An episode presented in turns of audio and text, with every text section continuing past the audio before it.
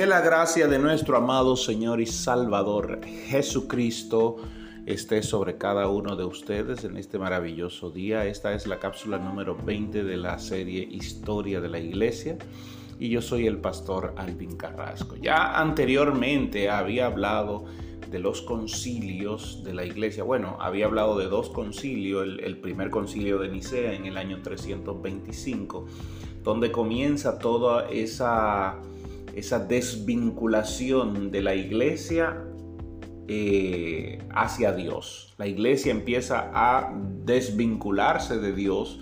Ya no era Dios quien dirigía la iglesia, sino que ahora los hombres tomaron posesión de la dirección de la iglesia eh, y decían que era de Dios, porque las palabras de ellos ahora eran palabras de Dios.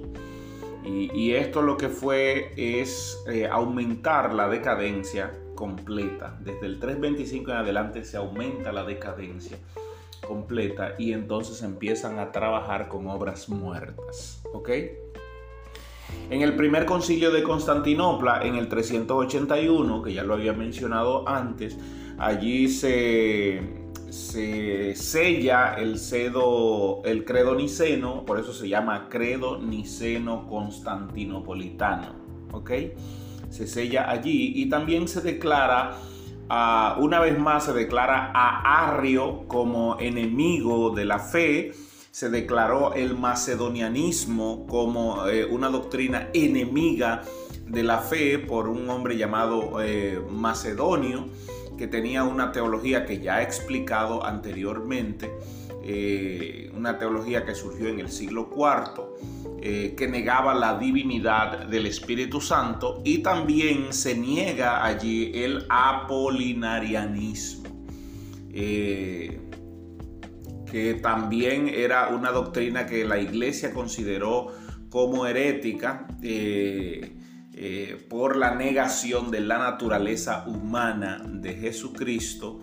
Y todo esto fue por un hombre llamado Apolinar, que era un obispo de la iglesia en Roma.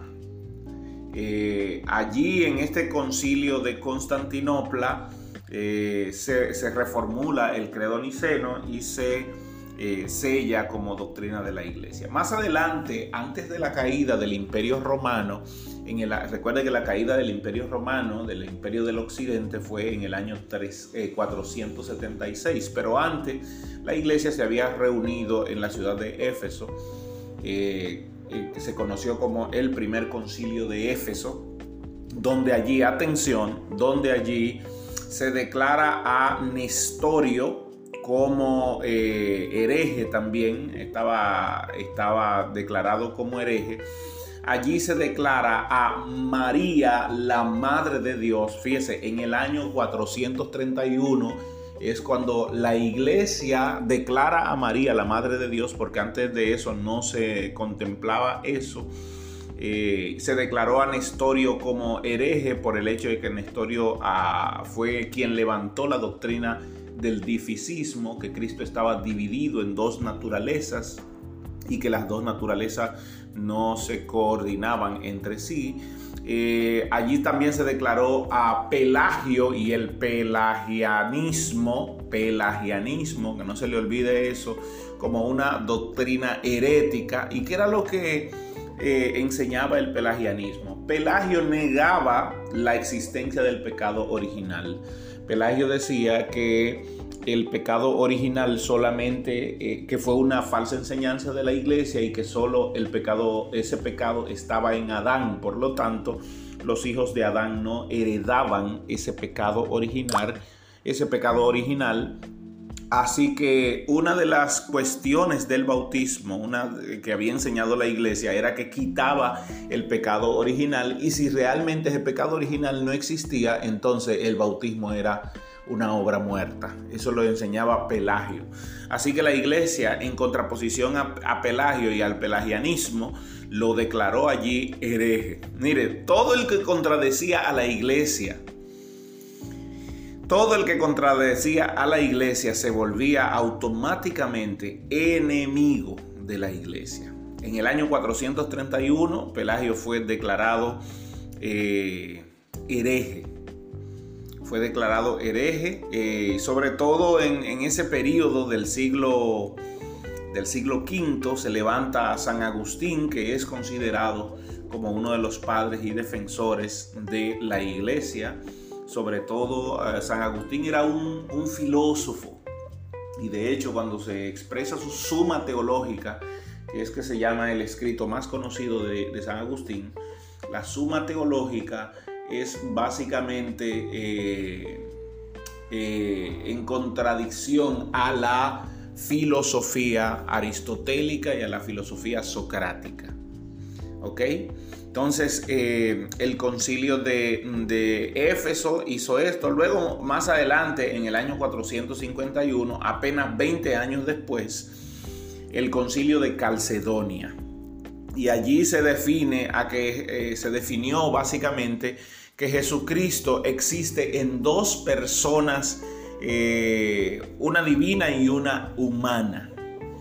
Eh, y de hecho ellos decían que Jesús es perfecto en divinidad, perfecto en humanidad, verdadero Dios, verdadero hombre, compuesto de un alma racional y un cuerpo sustancial, consustancial al Padre según la divinidad, consustancial a nosotros según la humanidad. Esto aparece en el concilio de Calcedonia del año 451. Allí se declaró el monofisismo de Eutiques, así se llamó la persona que levanta esta doctrina de monofisismo, la cual defendía que Jesús solo tenía una naturaleza.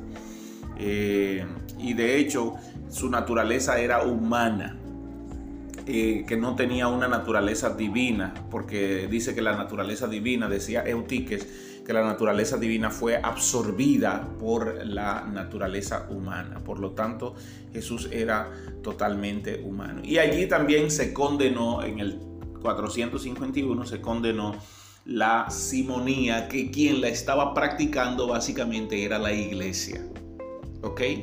Fíjense cómo la iglesia se fue degradando hasta un punto de que ellos mismos se estaban condenando entre ellos mismos porque sacaron a Dios de la ecuación. En el 325 ellos empezaron a sacar a Dios de la ecuación y ya lo que se hacía era discusiones teológicas sistemáticas y discusiones filosóficas dentro de ellos. Y solamente se reunían para estas cuestiones teológicas y filosóficas dentro de la iglesia. Por último, el concilio, digo por último porque después de esto vamos a entrar en una parte que a usted le va a interesar, sobre todo el nacimiento de una nueva religión que fue la competencia de la iglesia.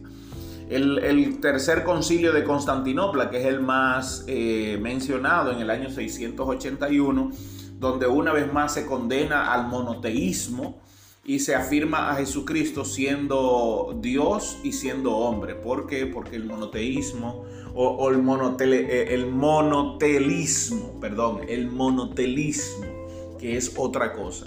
El tiempo se me ha ido, entonces voy a dejar esto y en la próxima cápsula voy a explicar lo que era el monotelismo. Permítame cerrar aquí y nos vemos en la próxima. Dios le bendiga.